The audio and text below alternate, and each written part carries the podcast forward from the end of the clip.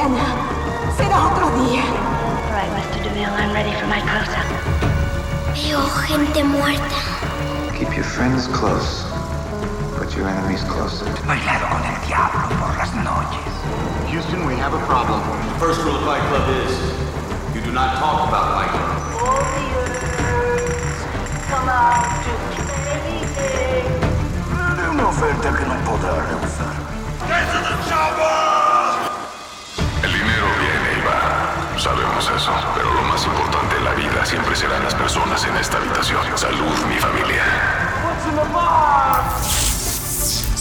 Secuencia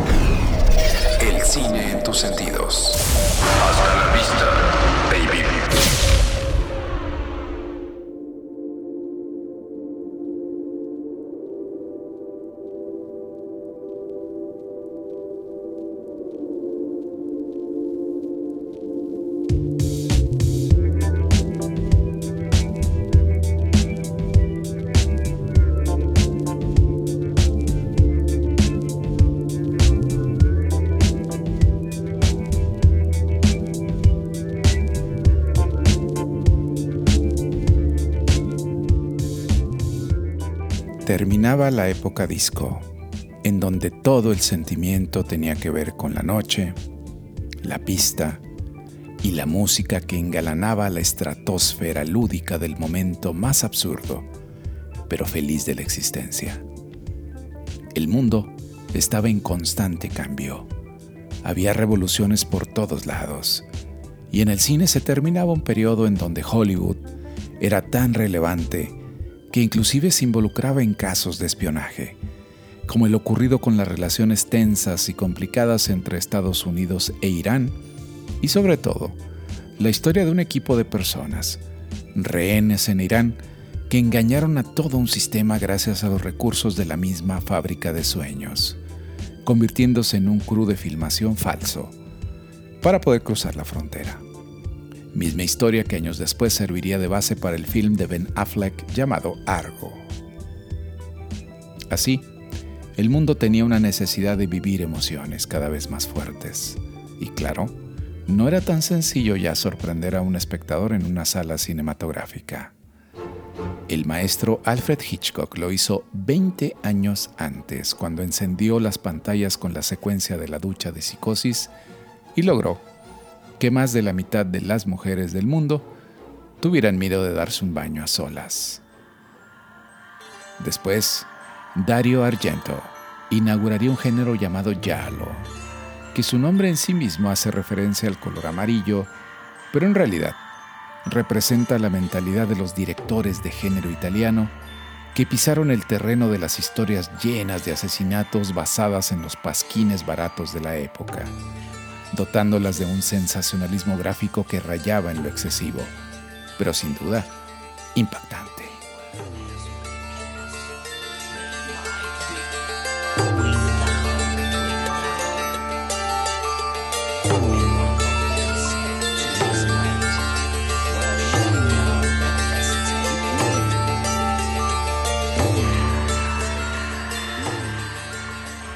En 1978, un pequeño crew, con tan solo 300 mil dólares, encabezados por el director John Carpenter, que había creado un guion en base a una vivencia personal, que recordaba de su juventud cuando por parte de la escuela donde asistía, les dieron un tour por un hospital psiquiátrico de la zona, y el joven John fue interceptado por un interno que lo miró fijamente, y según Carpenter, le heló la sangre ya que en su mirada estaba el mal puro, y eso lo marcó de por vida.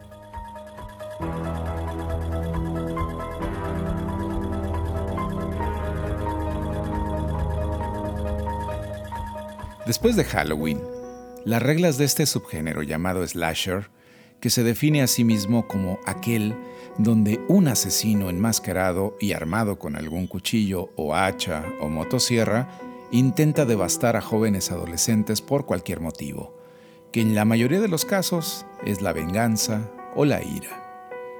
Temáticas muy populares que mezcladas con el cine de terror, hilvanaron un subgénero que de acuerdo a todos los estudios psicológicos que se han hecho al respecto, genera una empatía con la víctima que termina siendo la protagonista de la cinta, que en todos los casos o en la mayoría de los casos es mujer, y a la que se le conoce como la Final Girl, o esa chica que sale viva del ataque del psicópata.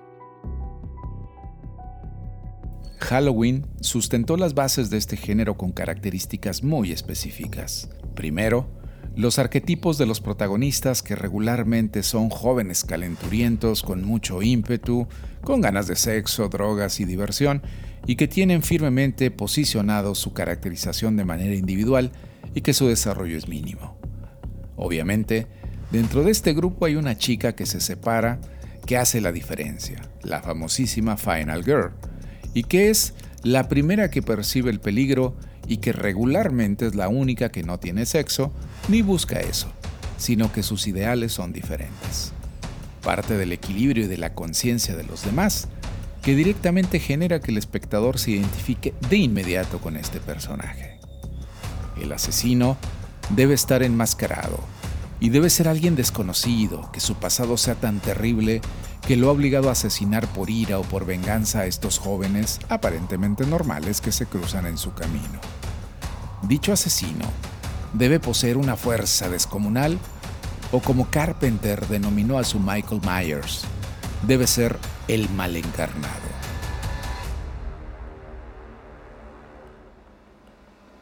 Finalmente, el arma homicida debe ser algo afilado y peligroso, llámese machete, cuchillo, navaja, taladro, motosierra, hacha, y debe ser algo preciado para este asesino.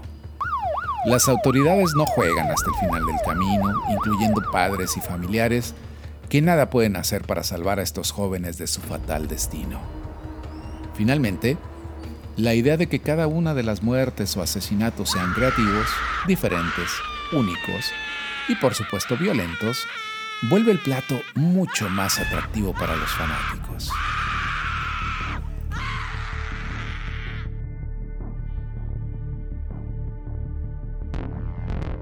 En la década de los 80, después de que Halloween recaudara más de 47 millones de dólares en todo el mundo, por supuesto que todos los productores voltearon a ver a este género como una máquina para imprimir dinero, y de ahí las copias, réplicas, ecos y homenajes llegaron uno detrás de otro, cada vez con menos éxito y con menos ideas.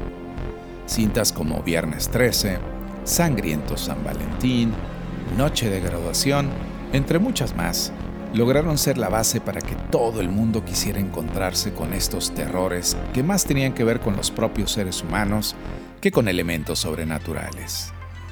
Por supuesto, que todo esto se cansó, y a finales de la década muy pocas cintas son recordadas con éxito. Las fórmulas se dejaron de hacer y las modas se fueron hacia otro lado.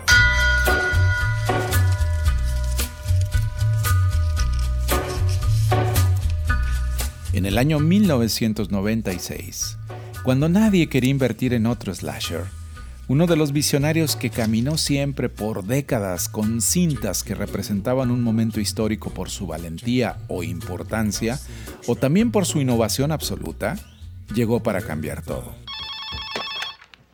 Hello. Hello. Who is this? You tell me your name, I'll tell you mine. I don't think so. What's that noise? Popcorn. You making popcorn? Well, I'm getting ready to watch a video. Really? What? Just some scary movie. You like scary movies? Uh huh. You never told me your name. Why do you want to know my name? I want to know who I'm looking at. Wes Craven presentó lo que para muchos fue el gran revival del cine slasher, llamado Scream, Grita antes de morir. Una cinta escrita por Kevin Williamson que revitalizó, o más bien dicho, reinventó las reglas y cambió el juego simplemente jugando un poco a romper los esquemas y parodiando, por no decir burlándose, del mismo género. El resultado, una cinta que en su primer fin de semana recaudó muy poco dinero y los productores pensaron que se trataba de un nuevo flop del género. Pero el boca a boca la fueron encumbrando hasta lograr traspasar la barrera de los 100 millones de dólares y generar que el slasher avivara las alertas de los estudios que llevaban algunos años sin producir por el miedo a fracasar. La historia de Scream vuelve al origen y nos cuenta la historia de Sidney, una chica que acaba de perder a su madre en un acto violento y es acosada por otro asesino cuando ha decidido dejar todo atrás, con la característica que dicho personaje, el asesino, usa las mismas películas de terror para generar acertijos que las víctimas deben conocer y descifrar antes de morir. La secuencia inicial ha quedado en los anaqueles de la historia como una reinvención de psicosis, o quizá como algo que a lo mejor el maestro Hitchcock pudiera haber inventado, ya que Drew Barrymore, que en ese momento estaba de moda, decidió interpretar a Casey, la primer víctima del asesino conocido como Ghostface. Y el público jamás esperó que su participación fuera de tan solo 8 minutos en la cinta para dar paso a la historia con los protagonistas verdaderos.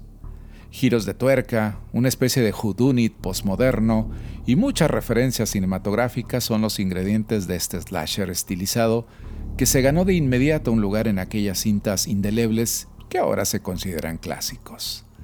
Por supuesto que no puede existir un revival sin secuelas, spin-offs, copias y reinvenciones de la misma idea que inundaron los siguientes años, incluidas dos secuelas más de Scream y después nuevamente un olvido absoluto. Wes Craven hizo su último intento de revivir la franquicia antes de morir, con una secuela tardía, 11 años después del último Scream o de Scream 3, y trajo de vuelta todo el reparto original, teniendo un éxito bastante moderado y que se quedó atrapada en esa nostalgia donde viven este tipo de continuaciones tardías, pero muy necesarias.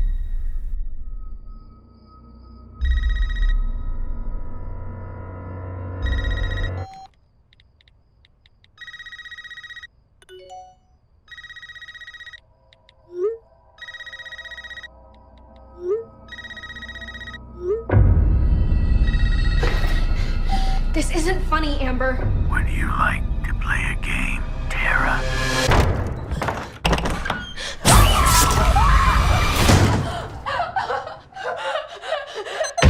Doors unlocked. All doors locked. Doors unlocked. 11 años después, Paul Neinstein, William Sherrock y James Vanderbilt tuvieron la idea de volver a la carga con esta franquicia aprovechándose de la racha de secuelas tardías y de la nostalgia que había dejado la partida de este mundo del maestro Craven en el año 2015 para generar algo que se le llamó una recuela o requel o lo que es lo mismo un reseteo de la original pero sin ser un remake sino continuar la historia, pero desde los orígenes. Nuevamente el reparto original estaba de vuelta, con muchos años de más y con carreras prácticamente inexistentes. Neve Campbell, Courtney Cox, David Arquette, unidos con nuevas promesas como Melissa Barrera y Jenna Ortega, que se unieron a este guion escrito por Guy Busick y James Vanderbilt, que lograron de alguna manera refrescar la franquicia echando Lysol a todo aquello con olor a rancio, y generaron muchos millones de dólares en la taquilla, a fuerza de nostalgia y mucho de publicidad, apelando a este regreso a los orígenes totalmente innecesario, pero contundente.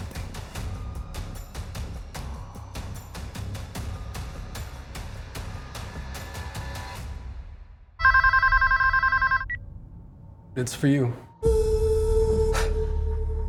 Strange that you and I have never spoken on the phone. This is long overdue.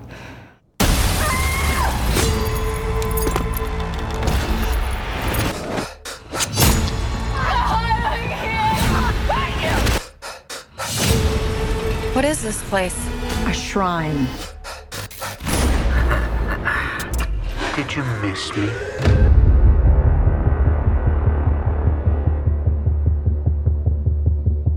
Este año, el estreno de Scream 6 ha llegado dirigida por la dupla Alpin Gillette y desató polémica antes de su estreno ya que su actriz principal, Neve Campbell, tuvo una situación con su sueldo y decidió abandonar el proyecto, ya que según ella vale más de lo que le pagan, según sus declaraciones.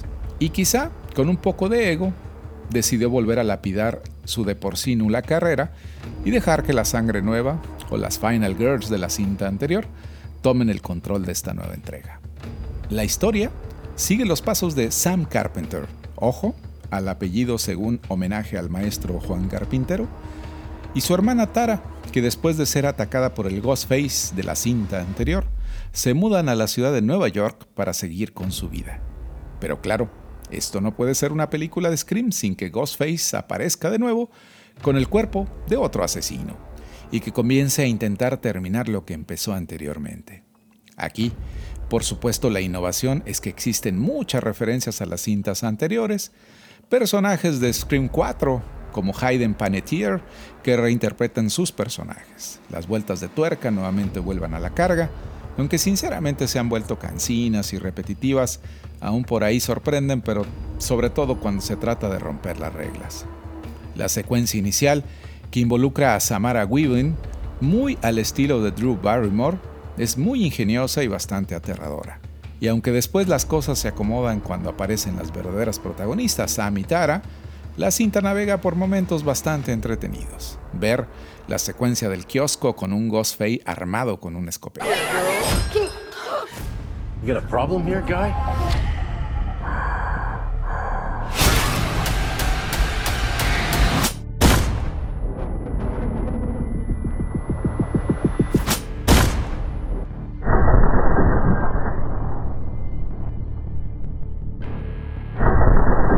Y otros verdaderamente absurdos que hacen que la película sea totalmente desigual. Los dramas de los personajes están aumentados y generados por situaciones que atañen a la juventud actual. Las redes sociales, las fiestas sin control, los momentos moralinos de la historia de parte de Sam, que ha decidido ser la Pepe Grillo de su hermana Tara y la cuida aún y cuando la está atosigando cada vez más pretexto perfecto para que al final ese detalle sea el elemento salvador para ambas Final Girls. Eso sí, la idea del asesino incontrolable y violento que en la cinta de 1996 era hasta un poco ñoño, aquí se ha vuelto esa fuerza imparable e hiperviolenta que tiene la fuerza para crear asesinatos bastante gráficos, muy digitales por cierto, pero violentos y emocionantes, que le suben un punto más a esta secuela de la recuela de hace algunos años. Y claro, aunque no hay nada nuevo bajo el sol, tengan por seguro que esta nueva Scream tiene algunos trucos bastante buenos que seguramente si son fans disfrutarán al máximo.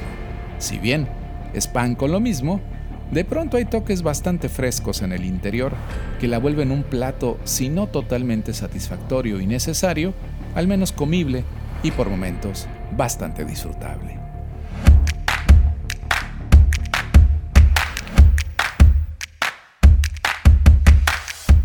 Lo peor de Scream 6, el ritmo irregular de varias escenas en el guion que caen en lo inverosímil y ridículo.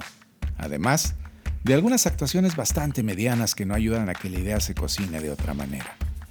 Si ya vieron alguna de las otras cintas de Scream, ya saben qué esperar. Por más que los productores y directores luchen porque el producto no tenga ese olorcillo a plato pasado de cocción, que aunque se deja comer, amarga por momentos y la secuencia final, que si bien sorprende, no deja de ser un homenaje al peor capítulo de Scooby-Doo. Lo mejor, las sorpresas y giros de tuerca en varias secuencias, así como los guiños directos a las reglas del género que ellos mismos rompen y parodian, que hacen que la idea no se vuelva completamente ridícula. Varias secuencias bien orquestadas, sobre todo aquellas donde Ghostface sí parece imparable, y la subida de tono en la violencia, especialmente en esta que es totalmente ficticia y que es necesaria en este tipo de cintas. El veredicto. Una buena opción si eres fan de este tipo de cintas o bien directamente de la franquicia. Tiene momentos emocionantes y de acción imparable que vale la pena el boleto para vivirlos. Si son impresionables de hacia los actos violentos o cintas en donde la violencia es parte de la diversión, favor abstenerse. Si buscan algo totalmente diferente o bien algo innovador, aquí no es el lugar. Y mucho menos tratándose de una franquicia en revival, igualmente yo la disfruté mucho. Le recordamos que este podcast está disponible en Spotify o en Apple Podcasts. Los invitamos a suscribirse para nuevos episodios. Yo soy Paco Castillo y nos escuchamos la próxima vez.